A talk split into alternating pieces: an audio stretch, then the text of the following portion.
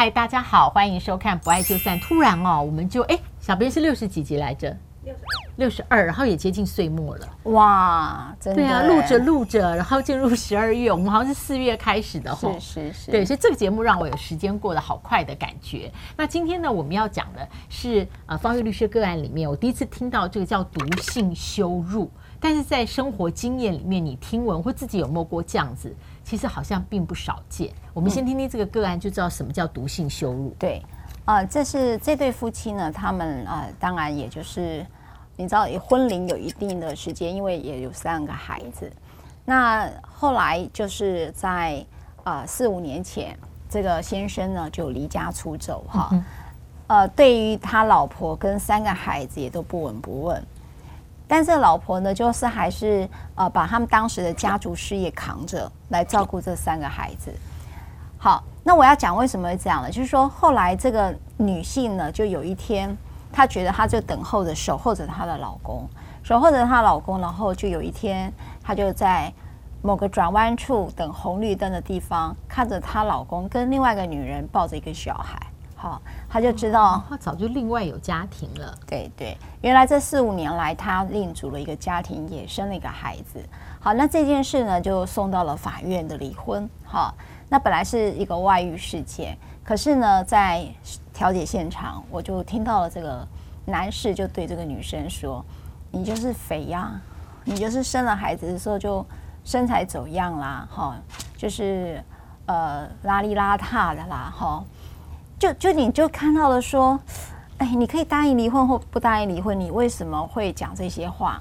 那这位女性朋友就跟我说，其实她在婚姻期间内就是一直这样嫌弃他的。所以也就是说，在他离家出走之前，不管他们是什么冲突，他常常有这种针对他的外形，而不是行为。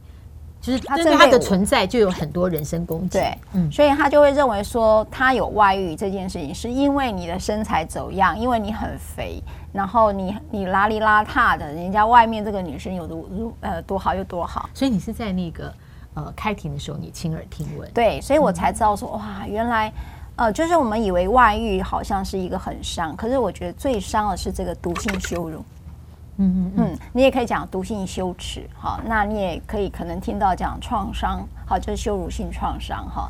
那这个我那时候有一个感受，就是为什么你可以轻而易举的这么讲，而你看到这位女性朋友是没有回，没有去回应这件事？那你跟这个女性朋友，因为她是你的客户，对不对？嗯，所以你大概记得，呃。他这个人，比方说他的性情，或者在这件事情上面，他想赶快离了算了。呃，他的不回应，或是承受那种像毒针放箭一样的羞辱，至少在法庭那一刻，你自己的推论是什么原因？或者说，宁可是他在婚姻期间承受这一种没来由的人身攻击太多了，所以他自己已经有一个无形的防护墙。我我觉得有一件事是。呃，毒性羞辱是一个内化成自我否定，也就是说，我看到的他是他没有对于那个男生讲那个话做回应去攻击，他只是不断的落泪。嗯，所以讲的自我否定就是说，受攻击人他到后来完完全全变成一个受害者，最大的受害就是可能就像你讲的这样子，那我怎么办？对，我还能怎么办？我还能怎么办？那、嗯、我觉得，呃，长期的被这种毒性，为什么讲毒性？它就是像每天下毒一样，毒到你都觉得我自己就是这么烂。然后，所以就是刚才方老师在问我，就是说这个女性，你看到我看到的是什么？我看到是她的忍让，她没有对这个呃男性愤怒，她有好多的悲伤。那个悲伤，你看到的是她有另外一个女生跟孩子。那你知道哈，如果说你不在毒性羞辱当中，毒性的羞耻感就是自我否定当中，你其实会对他的行为产生很大的愤怒。是，好。第二个是他做了一个更让他觉得什么？因为他有了另外一个女性的时候，他就开始自我比较，人家是真的比较漂亮。嗯，好。那这种毒性的这种羞辱也好，羞耻也好，到我们看到了离婚之后。要再站起来的时候，就会有很大的困难。对，因为其实赖律师平常关心的不是帮他处理完好散这一件事，然后他还会去关注这一个客户他在好散之后，是不是就像我们在六十几这么几集一直讲的？所以不爱就散是，如果你没有好散，那到后来要再去好爱，几乎是一个很困难的一个障碍。对，然后就是有时候我就方老师就问我说，呃，有些人结婚再度进入婚姻的时候会快，有人会慢，有人就不婚了。那原因都是在于你离婚的过程当中，或在你婚姻当中的创伤有多深。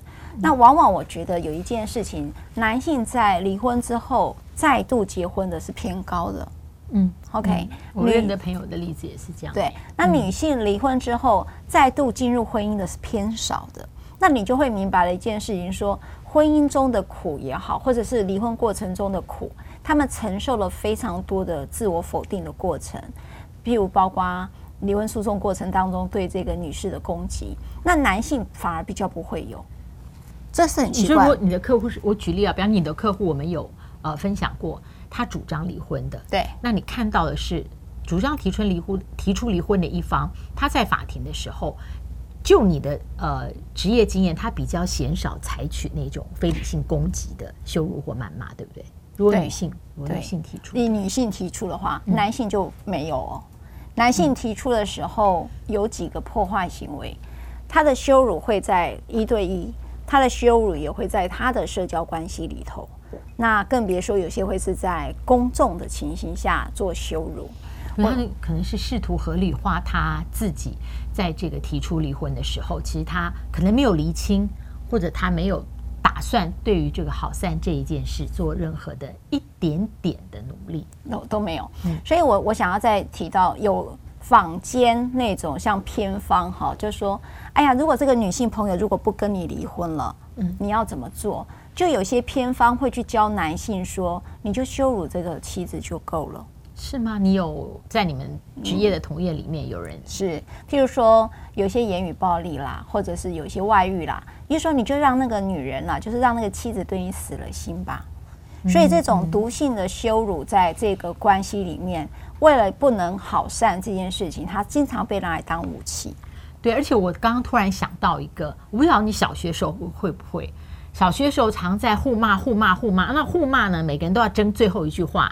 嗯啊，就是我最后一锤定音嘛，那我就骂赢了。所以骂到后面都会说，骂人就是骂自己。我不晓得你有没有过哦？我印象非常深，就是在小学走廊，就会讲骂人就是骂自己。对对对，对我小时候常跟我姐姐在家里，就是喜欢争抢最后一句话。我好像也讲过。我现在为什么想要这句话呢？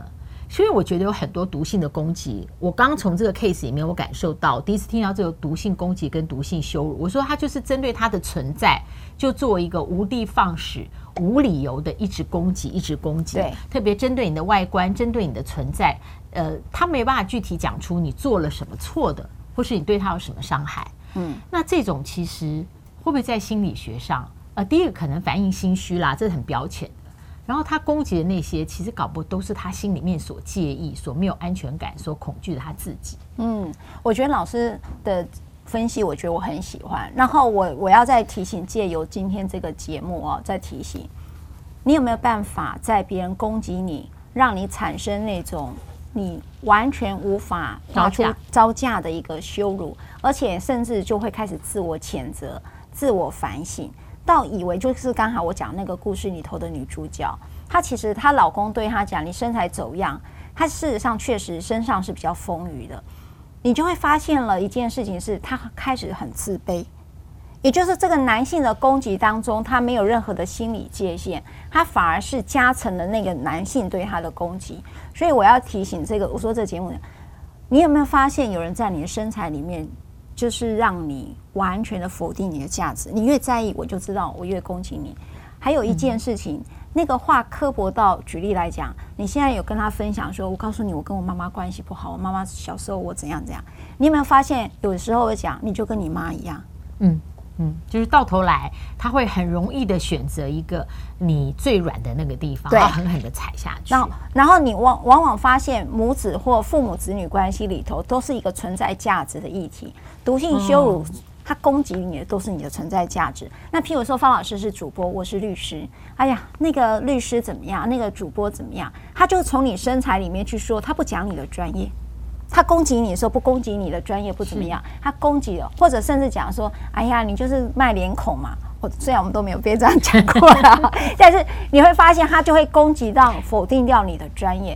我就说毒性羞辱，我觉得它有一个最常用的就是羞辱到你最痛的，羞辱到你本来就很自责的。那同样，你有没有想这个在亲密关系里面很容易发生啊？对，因为亲密关系它前面一定有一个亲密的过程，是你对他完全的袒露跟完全的揭示，对，那使得他在那时候，我们讲的比较策略性啊，他就不免收集了很多情资。对，当他翻脸不认人的时候，他就是你的，对啊，就是武器了嘛。哈，那就是说，老师刚才去提到，那会用这种言语去羞辱别人的人，有没有可能是自己的议题？我觉得是，嗯。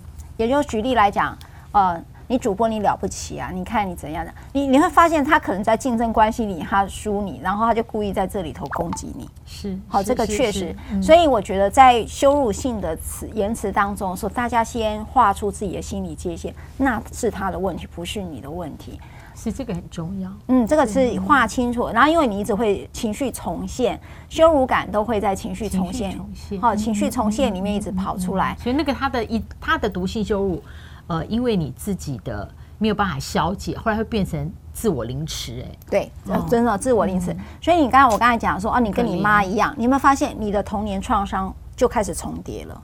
所以我说，毒性创伤是一个很深的一个暴力啦，嗯、但是只是大家都没有去意识到。用暴力这个大家比较容易意识到。对。那像今天这样的这个，他后来诉请离婚成了嘛？哈、哦。那在法律上面其实是申请调解离婚，对不对？因为这个女的后来看到他抱着小孩，那不要了，也不用等了。后来他就整个就是用调解离婚的方式。嗯、那现在申请调解离婚，有人我们就把它称之为 ADR 哈，这个是大家可以常用的。哦，ADR。ADR 哈、哦，就是所谓的送真的替代性方案，就是这样。的一个调解制度，那申请调解跟依法申请视为调解的，譬如说你起诉之后，你的离婚案件就会还是会转到调解，或是你一开始就申请调解，所以它有两个阶段。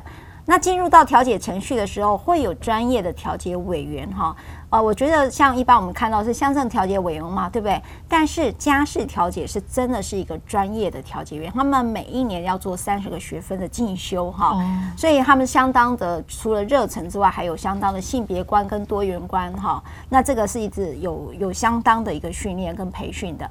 那第二个他会指定调解期日，那么第三个是当事人要到场，所以好多人就说，哎，赖律师，那么万一他不来怎么办哈？